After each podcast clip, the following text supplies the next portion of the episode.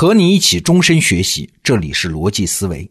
说起德国人呢，很多人都会觉得这个民族了不起啊，守纪律，会战斗。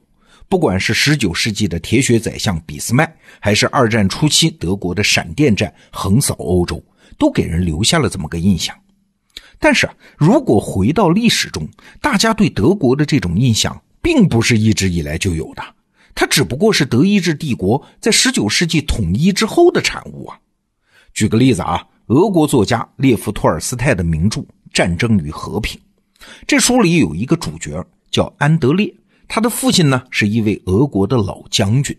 这老人家对德国的评价怎样呢？书里面的原话是这么说的啊：“只有懒人才不打德国人来。自从宇宙存在以来，大家都打德国人，他们打不赢任何人，他们只晓得互相杀戮。”确实啊，你想中世纪的时候，中部欧洲，也就是后来的德国，小国林立，哪有什么战斗力可言呢？虽然名义上是什么神圣罗马帝国，但是用法国人伏尔泰的话来说，他们既不神圣，也非罗马，更非帝国啊。但是啊，托尔斯泰这话说的既对也不对。他开始写《战争与和平》这本书的时间是一八六三年，哎，恰恰就是铁血宰相俾斯麦上台的第二年。托尔斯泰这本小说写完呢，是一八六九年，紧接着第二年就是一八七零年，普鲁士就打败了老牌的欧洲强国法国，统一了德意志啊。那这本《战争与和平》呢，讲的是拿破仑战争期间的事儿啊，也就是一八一五年之前，也就是说，从一八一五年到一八七零年，半个世纪里面，德国人就完成了一次重大的蜕变，从懒汉才不打的人到欧洲的列强。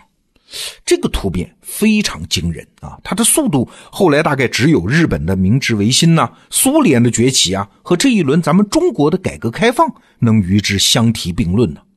好了，问题来了，这五十年间到底发生了什么，让德国迅速崛起呢？关于这个问题啊，历史学家当然提供了各种各样的答案啊，有的说要归功于俾斯麦，有的说是因为德国的关税同盟。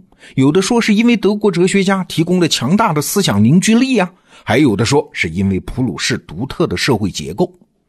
所有这些分析的背后有一点是共识，那就是在德国统一和崛起的历史进程中，强国家和强政府起到了主导的作用。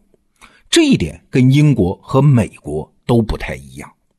哎，那为什么德国会形成强国家强政府的传统呢？按说最早在欧洲搞这一套的是法国人才对呀，相反，法国旁边那一盘散沙的小邦国，怎么反而搞出一个强国家强政府的德国呢？哎，这个问题啊，最近我们栏目的策划人张笑宇老师告诉我，有一本书叫《技术与国际体系的变迁》，作者叫赫雷拉啊。那这本书就提出了一个有意思的解释角度，他说啊，德国的统一和崛起。乃至于整个世界历史进程的变化，都跟当时的技术性质有关。那具体到德国这个例子里呢，就是铁路这项技术。咱们来详细介绍一下赫雷拉的理论啊。他说啊，过去人们研究世界政治变化，总有两种观点。一种观点呢，是把技术纯粹当作工具，那工具嘛，就是为实现人的目的而服务的。同样是大炮。用在拿破仑手里也是打仗，在库图佐夫手里也是打仗。谁打赢了，世界历史就按照谁的意志走下去。这是一种观点。还有一种观点呢，就是把技术当作人必须去尊重的一个客观规律啊。比如说，清政府和英国打鸦片战争，那英国人的火枪射程是清朝的两倍吗？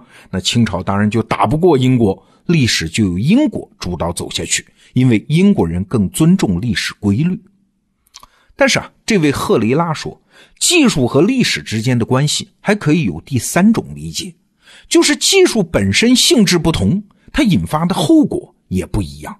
在历史的关键时刻，如果出现的是这个技术，而不是那种技术，那历史演化的方向可能完全不一样。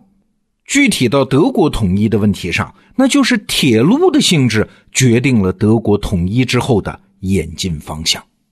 为什么这么说啊？首先，我们得来看技术的本质是啥。赫雷拉认为，技术最重要的作用呢，就是改变人的交互方式啊，比如说，印刷术推动了大量书籍的出版，降低了人们学习的成本，人类的交互方式就改变了吗？火药改变了人类作战的方式，这也是对人类交互方式的改变啊。那十九世纪出现的铁路技术，它极大的提高了运送人员和物资的效率，所以它也是当时对人类交互效率提升推动最大的一项技术。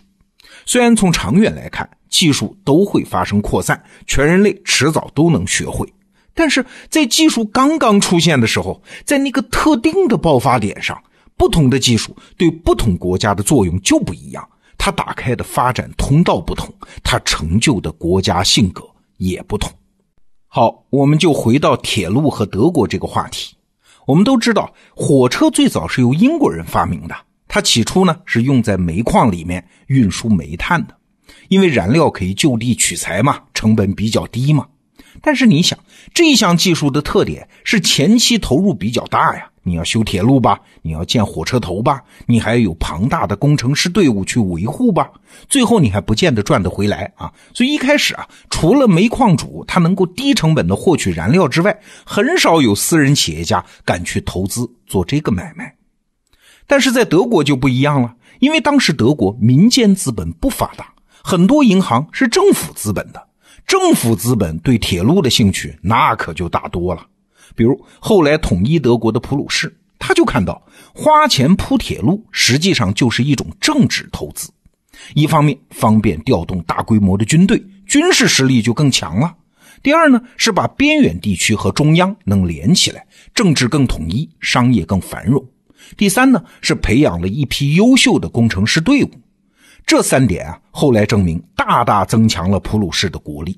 普鲁士后来之所以在几场战争中连战连胜，最终统一全德，跟铁路技术提供的稳定的后勤保障是分不开的。请注意啊，这个过程它不仅是铁路成了德国政府的工具，反过来它也在塑造德国政府啊。你想建造铁路那是多大的工程啊？需要调集庞大的资金吧？需要做严密的规划吧？需要在全国范围内随意征地的权利吧？需要维持一支庞大的铁路职员的队伍吧？得有管理这支庞大的而且还很分散的队伍的管理方法吧？哎，铁路在一公里一公里的延伸，德国政府当然就在一点一点的变得越来越强大。那我们按照赫雷拉的思路走下去啊，我们可以获得很多启发。比如说，大家都知道，在地缘政治学里面有两个相对应的理论，分别叫海权论和陆权论。那海权论就认为呢，一国财富的最主要的来源是海上贸易，要保证发达的海上贸易，就必须去控制全世界的海港，要控制海港，就必须有一支强大的海军。而陆权论则认为呢，大陆国家有人力和物力资源丰富的优势。所欠缺的只不过是把它们更好的连接起来，而这个目标一旦能够实现，那么交通发达的大陆就会变成一个大陆岛。谁控制了大陆岛的核心区域，谁就能控制整个大陆，进而控制整个世界。哎，这两种战略思想的背后，其实就是两种不同的技术路径啊。英国当年在崛起的时候，是人类航海技术大爆发的时代。所以啊，英国就会走向更多贸易、更多自由、更多的控制海港的发展道路。在军事战略上，最后就发展出了海权论的思路。但是德国呢，包括后来的苏联啊，他们崛起的时候是铁路技术大爆发的时代。所以啊，德国这个国家也就会更多的强调纪律、强调集权、强调国家的力量。在军事战略上，最终也就发展出了陆权论的思路。哎，这两个国家的文化和性格差异就这么被技术塑造出来了。我们都知道啊，一个人会被他使用的工具反过来塑造。就像查理芒格说的：“手里握上一把锤子，看什么都像钉子。”而我们今天谈的这个话题呢，你会发现，国家其实和个人也一样啊。什么样的工具让他崛起，什么样的工具也会决定他未来的样子。好，这个话题我们就聊到这儿。明天罗胖精选，再见。